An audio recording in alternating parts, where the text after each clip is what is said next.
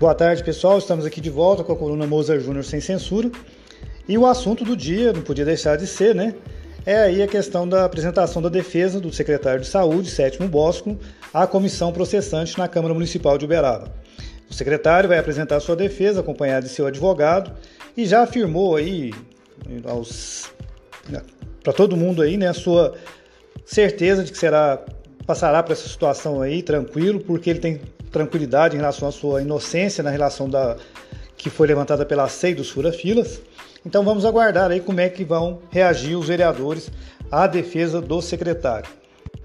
Vale lembrar que caso o secretário consiga realmente reverter o quadro, que era quase já certo aí dos vereadores pedirem seu afastamento, a situação vai ficar um pouco quente na Câmara em relação aos vereadores que fizeram, que compuseram a SEI, né, que investigou aquela questão dos fura-filas da vacina. No caso aí, o vereador Marcos Jamal, o vereador Luizinho Canecão, o professor Wander, Wander é, que estarão então na Berlinda, né? Ficarão, passarão a estar na Berlinda.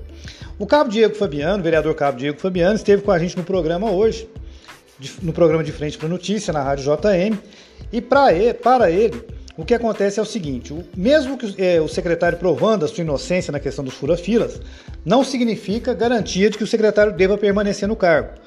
O próprio Diego Fabiano garantiu. Eu posso votar pela inocência dele, porque o meu voto vai ser totalmente técnico. Mas isso não significa que eu abone a sua permanência na Secretaria de Saúde. Eu acho que já não dá mais. Para o cabo Diego Fabiano, apesar do secretário ter feito visita a ele, como fez a vários vereadores para tentar reverter a situação e ter colocado que errou e não ter sido político no, no início da sua gestão, ele acha que agora já está um pouco tarde para isso. E também ele concorda com o fato que o secretário talvez tenha ouvido pessoas no seu entorno que deixaram de passar para ele uma real situação do que estava acontecendo. É aquela situação que a gente sempre fala no programa, né? Daquela, das pessoas que se cercam somente daqueles que só elogiam, é, daqueles que não, não, não criticam, não apontam onde está falhando. Isso aí pode ter prejudicado a atuação do secretário. Essa é a opinião também do vereador e outros vereadores que estiveram com a gente. É, caso o secretário consiga sair dessa, existe uma outra questão. Como vai ficar a relação de, após esse evento, vereadores e Secretaria de Saúde? Muita gente acredita que, caso o secretário consiga reverter né, a sua saída, o clima depois pode ficar um clima belicoso entre alguns vereadores e a própria saúde, que esses vereadores vão partir para cima de qualquer falha que tiver na saúde de forma mais vigorosa. E isso pode causar aí um problema sério para administrar a Secretaria de Saúde. Vamos aguardar os próximos capítulos para a gente saber até onde vai essa situação. Também muita gente acredita que o secretário pode estar querendo apenas provar sua inocência.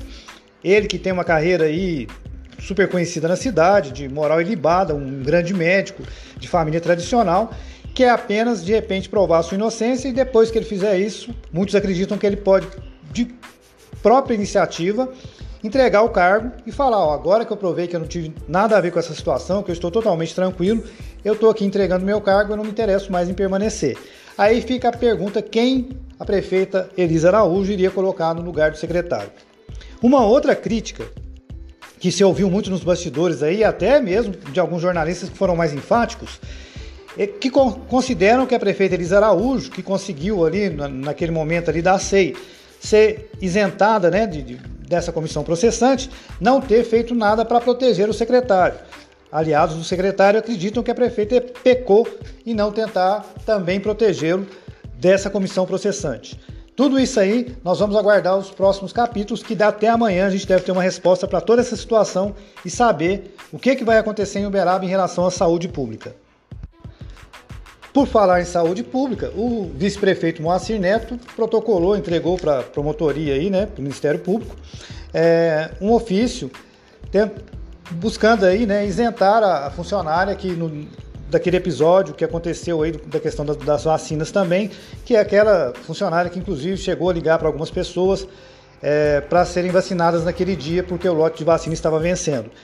O ofício do, do, do, do vice-prefeito está acompanhado aí também de um e-mail da Superintendência Regional de Saúde que dizia que aquela vacina tinha que ter sido deveria ser utilizada todo o seu lote naquele dia, naquele, não podia passar daquele dia porque ela estava vencendo naquele dia.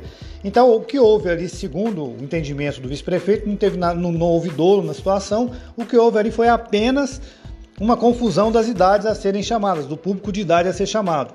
Mas para ele, a questão é que o mais importante é que o lote de vacinas não foi perdido e também ele anexou documentos que comprovam isso e acredita que com isso a situação vai ser resolvida tranquilamente. Um abraço para todo mundo e até a próxima.